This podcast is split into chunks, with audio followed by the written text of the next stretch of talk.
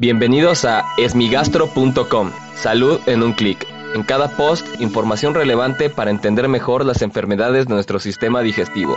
Bienvenidos. Hola, ¿qué tal? Soy Norberto Chávez y les doy la bienvenida a esmigastro.com. En este podcast daré respuesta a las dudas que tienen sobre las enfermedades del aparato digestivo. Y en esta ocasión la pregunta me la enviaron al inbox de la página de Facebook. Los invito a que revisen la página de Facebook. Todos los días tenemos mucho contenido para ustedes. Y si se pierden el contenido en Facebook, siempre lo pueden encontrar en la página www.esmigastro.com. En esta ocasión la pregunta la envió Luz Salgado eh, por medio de inbox y dice lo siguiente. Disculpe la molestia, soy hipotiroidea, me aplicaron yodo radioactivo justo hace un año, el 23 de mayo. Ahora consumo diariamente levotiroxina y losartán e hidroclorotiazida por mi presión alta a raíz del hipertiroidismo. Pero como soy obesa, aunque es grande mi apetito, evito comer para no subir de peso y no logro bajar ni un gramo. ¿Usted me puede ayudar? Siento como si fuera a explotar. No sé si es el hígado o el colon o riñones, pero hay algo dentro que ni siquiera me deja respirar. Por favor, necesito ayuda. Disculpe la molestia. Antes que nada, muchísimas gracias a Lu por enviarnos esta pregunta y es muy importante porque frecuentemente aquí hay dos problemáticas. La primera es cómo abordar el manejo del peso corporal lo más sencillo y lo más frecuente que hacemos es seguir los consejos que salen en la televisión, es decir, consumir medicamentos que son mágicos, que evidentemente no existen, porque no hay un medicamento mágico para hacer bajar de peso a las personas, seguir una dieta de moda, también eso se hace con mucha frecuencia, algo que le ha funcionado a alguien más. O en el mejor de los escenarios es tomar la dieta de alguien que ya ha bajado de peso y pensar que esa es la manera en que nosotros vamos a reducir el peso corporal. Lo primero que debemos de entender es que las cosas son muy claras. Es como una cuenta de banco el peso corporal. La cantidad de energía que nosotros ponemos que se puede almacenar depende de cuánta energía gastamos, tal cual es una cuenta de banco. Qué cantidad de dinero ponemos en la cuenta de banco y cuánto gastamos, de eso depende de qué tan gorda o qué tan delgada es nuestra cuenta. Para el peso corporal, evidentemente tiene que haber una mayor ingesta de calorías que una menor o un menor gasto de calorías.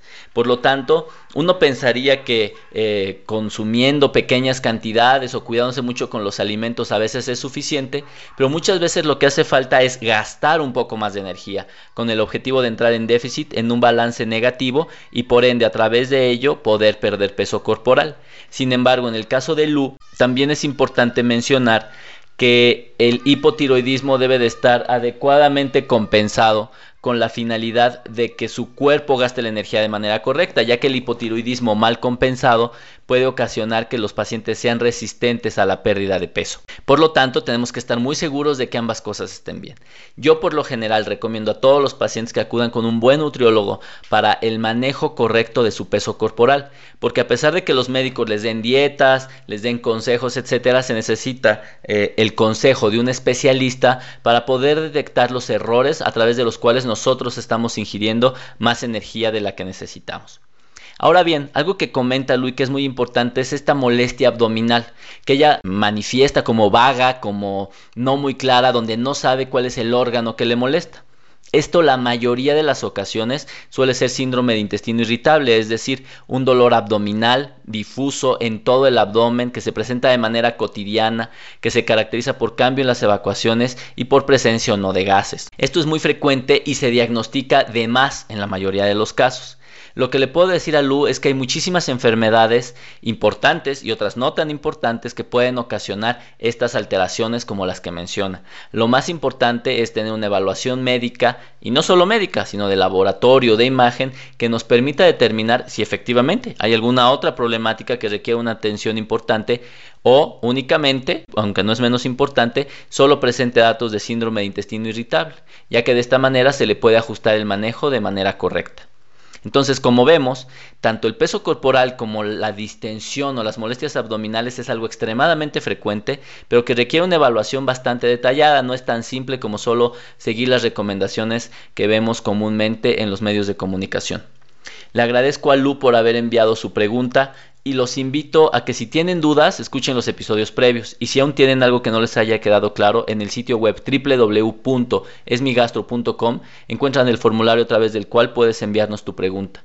Y si no quieres perderte nada de la información que presentamos y realizamos para los pacientes con enfermedades digestivas, te invito a que nos envíes un correo con tus datos a contacto esmigastro.com y diariamente recibirás un correo electrónico con toda la información que hemos desarrollado para ti. Gracias por haber escuchado este post.